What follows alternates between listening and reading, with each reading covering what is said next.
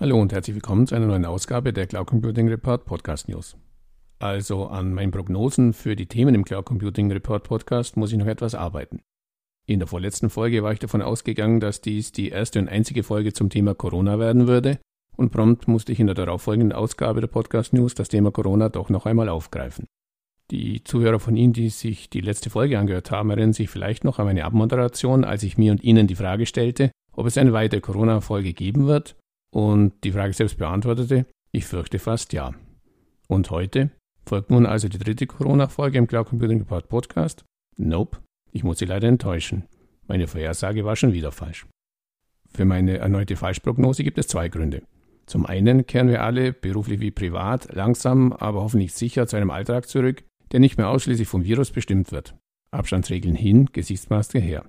Auf der anderen Seite fand gestern das virtuelle Expertenforum Gaia X, a Franco-German Pitch towards the European Data Infrastructure statt, an dem kein geringerer als Bundeswirtschaftsminister Peter Altmaier und sein französischer Amtskollege Bruno Le Maire teilnahmen.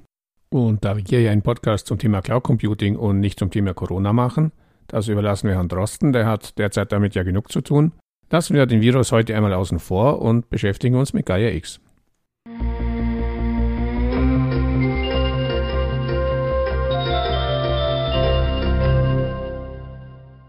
Die Veranstaltung war in zwei Teile aufgeteilt. Teil 1 war mehr oder weniger der Politik vorbehalten mit einem persönlichen Statement der beiden Minister. Diese outeten sich bei der Gelegenheit dann gleich auch als Best Buddies und bewiesen ihre gegenseitigen Sprachkenntnisse. Altmaier mit ziemlich gutem Französisch, Le Maire mit ziemlich gutem Deutsch. Weiter ging es dann allerdings auf Englisch. Minister Altmaier bezeichnete Gaia X als ein faszinierendes Projekt und verglich es gar mit einer Mondmission, mit Hinweis auf die erst kürzlich erfolgreich erfolgte SpaceX-Mission von Elon Musk. GaiaX oder Miniska sei quasi ein Digital Moonshot. Ziel sei es, Cloud Computing Anbieter und Anwender in ganz Europa miteinander zu verbinden und dem Single Provider Approach ein Ende zu bereiten. Aha, Single Provider. Wer von Ihnen nutzt nur die Dienste eines einzigen Cloud Service Providers? Sei es drum. Angedacht sei Gaia X als Cloud-Ökosystem, das dem Anwender die Freedom of Choice einräume. Großes Lob hatte Herr Altmaier für die Projektbeteiligten parat. We have achieved very much in a small amount of time. We are on schedule in some areas ahead of schedule. The partners and contributors have done a tremendous good job, so der Minister. Monsieur Le Maire blieb dann natürlich nichts anderes übrig, als in das Loblied auf die deutsch-französische Zusammenarbeit einzustimmen und dann natürlich insbesondere die Chefs der beiden, Angela Merkel und Emmanuel Macron, zu loben. Ein Schlagwort, das mir insbesondere aus dem Kurzvertrag von Herrn Le Maire in Erinnerung geblieben ist, ist digitale Souveränität, die man sich und allen Europäern mit Gaia X erhalten wolle. Nach den beiden ministerialen Kurzvorträgen bestand dann die Möglichkeit für Journalisten, eine wenige vor Ort in Berlin und Paris, der Rest via Chat, Fragen zu stellen. Es lag wohl an der zeitlichen Nähe. Immerhin hatte die Bundesregierung gerade erst einen Tag zuvor das weitreichende Corona-Investitionsprogramm vorgestellt. Einige Journalistenfragen beschäftigten sich mehr mit dem Thema Corona-Krise und den europäischen Hilfsfonds sowie deren Finanzierung. Es gehört wohl zum investigativen Journalismus, jede Gelegenheit zu nutzen, aus einem Politiker ein Statement herauszupressen. Genutzt hat es zumindest in diesem Fall nichts. Doch zurück zum Gaia X-Event. Der zweite Teil war dann für die unterschiedlichen Projektbeteiligten reserviert, die unterschiedliche Aspekte von Gaia X beleuchteten und erste Use Cases vorstellten. Die Präsentation erfolgten zum live, zum Teil als Videos aus der Konserve. Für weitere Details zu den Themen haben wir Ihnen die Agenda in den Show Notes abgelegt. Anfänglich hatte ich mir den ganzen Nachmittag für die Veranstaltung reserviert. Dass ich nicht das ganze Programm geschafft habe, lag größtenteils an der Organisation und Technik. Doch gleich dazu noch ein paar Worte mehr. Zusammenfassend bleiben mir zwei große Fragen, die auch durch die Veranstaltung nicht zur Gänze beantwortet wurden. Frage 1. Was genau ist Gaia X? Eine Dateninfrastruktur, ein Ökosystem, ein Qualitätslabel? Geht es dabei also um Infrastruktur, um eine gemeinsame Plattform, über die Cloud-Services abgerufen werden können oder um ein Qualitätsmerkmal? Immerhin bezeichnete Minister Altmaier Gaia X als weltweiten Goldstandard für Cloud-Services. Ganz klar ist mir das noch nicht. Frage 2. Richtet sich GaiaX nun gegen die Marktmacht der großen Hyperscaler wie Amazon Web Services, Microsoft, Google oder Alibaba oder dürfen die da mitmachen? Die politische Seite ist wohl eher darauf aus, mit GaiaX ein Gegenwicht zu den Amis und Chinesen zu schaffen. Projektbeteiligte wie der Interessensverband Eurocloud Deutschland sehen dies dagegen wohl etwas anders. So machte Eurocloud Deutschland direkt Andreas Weiß bereits zu Beginn des Jahres in einem Interview hier im Cloud Computing Report Podcast deutlich, dass es seiner Meinung nach nur mit den großen Hyperscalern geht. Und auch bei der Präsentation eines konkreten Use Cases durch die Firma Cloud Heat aus Dresden war mit Amazon AWS einer der großen Hyperscaler im Spiel.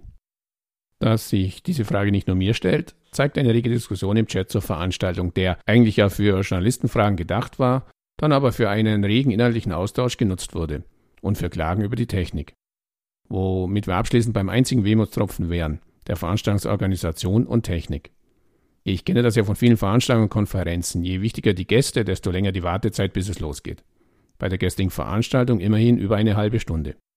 Blöd ist halt nur, wenn man beim Streamingdienst nur eine Stunde reserviert hat und der komplette Stream dann pünktlich um 14.01 Uhr offline geht. Mitten in der Präsentation.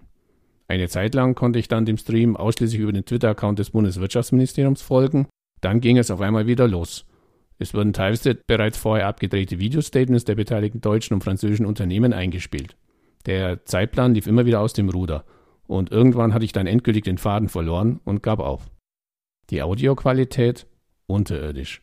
Technikteam mit der Organisation überfordert. Immer wieder kam es zu Unterbrechungen. Schon bei der Ministerrunde hörte man teilweise die Minister, teilweise einen simultanen Übersetzer, bei vielen Vorträgen ein Echo besser als in den Alpen. Und dass sich unsere französischen Nachbarn mit dem Englischen etwas schwer tun, ist sicher kein Geheimnis. Einige Vorträge waren aber schlicht not understandable.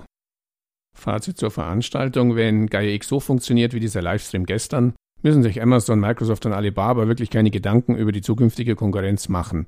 Das war ein Armutszeugnis. Inhaltlich sind bei mir zumindest einige Fragen offen geblieben. Ich bin gespannt, wie die Gaia X-Story weitergeht und hoffe, dass aus der von Anna Altmaier angekündigten Mondmission kein Himmelfahrtskommando wird.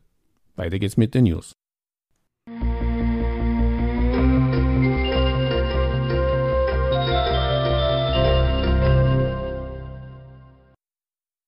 Auf die Use Case Präsentation von Cloud Indeed habe ich bereits hingewiesen. Die Simulation, die vom Unternehmen als federführendes Mitglied des Konsortiums präsentiert wurde, zeigt in grundlegenden Schritten die Vision und Prinzipien von Gaia X. Anwender müssen in der Lage sein, zwischen verschiedenen Cloud-Providern wählen zu können und ihre Daten und Anwendungen frei zwischen den unterschiedlichen Anbietern zu verwenden, sowie verschiedene Dienste zu kombinieren. Wie so etwas in der Praxis funktionieren kann, wurde ein Beispiel eines Big Data Anwendungsfalls präsentiert. Von der Präsentation gibt es mittlerweile einen Mitschnitt. Den Link dazu finden Sie in den Show Notes zu dieser Ausgabe.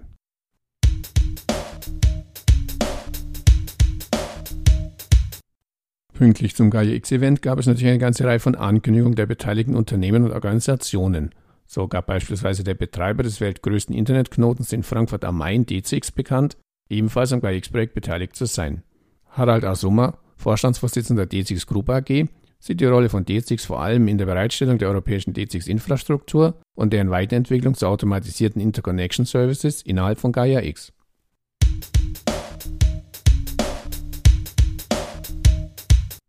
Und auch von Eurocloud Deutschland-Chef Andreas Weiß gibt es ein aktuelles Statement zu Gaia X. Er erklärte gestern, Gaia X ist die gemeinsame Chance für Anbieter und Anwender von Cloud-Diensten in Europa. Eurocloud Deutschland arbeitet an der verteilten europäischen Dateninfrastruktur mit und setzt sich für die Interessen von Digitalwirtschaft, Cloud-Service-Providern, kleinen und mittleren Unternehmen und Hyperscalern ein. Weiß und sein Verband sehen die Zukunft von GaiaX also nur mit den großen Hyperscalern und nicht gegen sie. Und deshalb lässt Eurocloud Deutschland in seiner Ankündigung zur GaiaX-Veranstaltung auch Annette Meyer, Managing Director Google Cloud Dach, zu Wort kommen. Sie sagt, Google Cloud als Mitglied bei Eurocloud Deutschland unterstützt gerne Initiativen zur digitalen Transformation und auch Gaia X als europäisches Projekt mit internationalem Approach. Ob das wirklich alle Gaia X-Mitglieder so sehen, bin gespannt.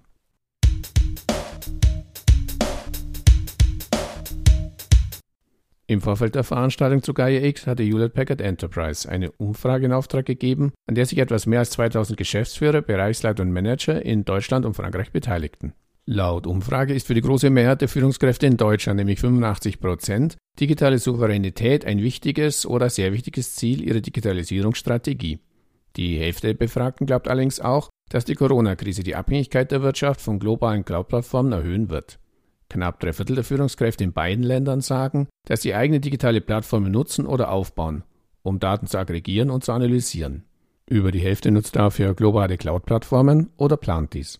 Rund die Hälfte der Befragten gibt zudem an, dass der Verkauf von Daten oder digitalen Diensten Teil ihres Geschäftsmodells ist oder künftig sein wird. Zwar kennt nur rund ein Fünftel der Umfrageteilnehmer Gaia X, allerdings sagen bereits 57 Prozent der Führungskräfte in beiden Ländern, dass dezentrale Cloud-Infrastrukturen für sie ein Mittel sind, um die Vorteile der Cloud mit digitaler Souveränität zu verknüpfen.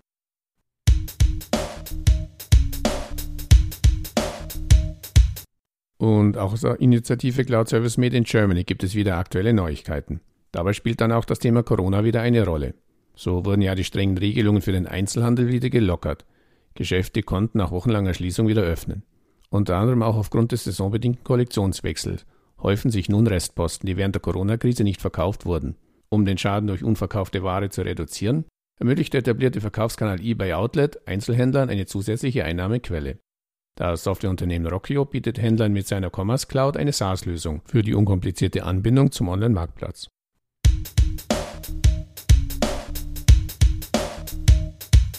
Die Corona-Krise und die damit eingehenden Einschränkungen im öffentlichen Leben haben das Arbeitsleben auf den Kopf gestellt. Viele Menschen arbeiten seit über zwei Monaten im Homeoffice. Das Arbeiten in den eigenen Verwänden birgt aber zahlreiche Sicherheitsrisiken, warnt die Firma Virtual Solution.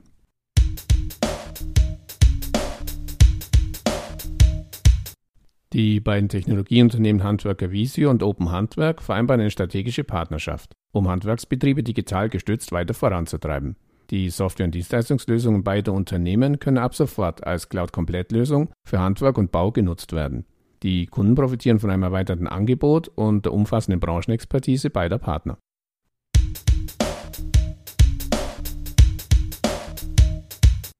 Die Firma Nova Building IT, Anbieter von Nova AFA, einer cloudbasierten Softwarelösung für Ausschreibung, Vergabe und Abrechnung im Bauwesen, hat die Ergebnisse der Trendstudie Software Einsatz im Baukostenmanagement und Building Information Modeling 2020 vorgestellt. Die Ergebnisse können beim Unternehmen angefordert werden.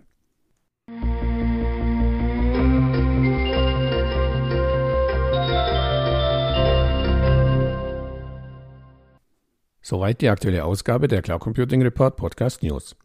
Welches Thema wir beim nächsten Mal dran nehmen? Ich sage jetzt nichts. Da muss ich mich beim nächsten Mal wenigstens nicht wieder entschuldigen, dass ich falsch lag. Ich kann aber in jedem Fall versprechen, dass wir auch wieder einige Interviews mit Cloud Computing Experten führen werden, die wir dann hier im Podcast veröffentlichen. Auf jeden Fall sollten Sie, wenn Sie regelmäßig über die aktuellen Ausgaben des Cloud Computing Report Podcast informiert werden möchten, uns am besten gleich auf Spotify, Apple Podcasts oder Google Podcasts abonnieren.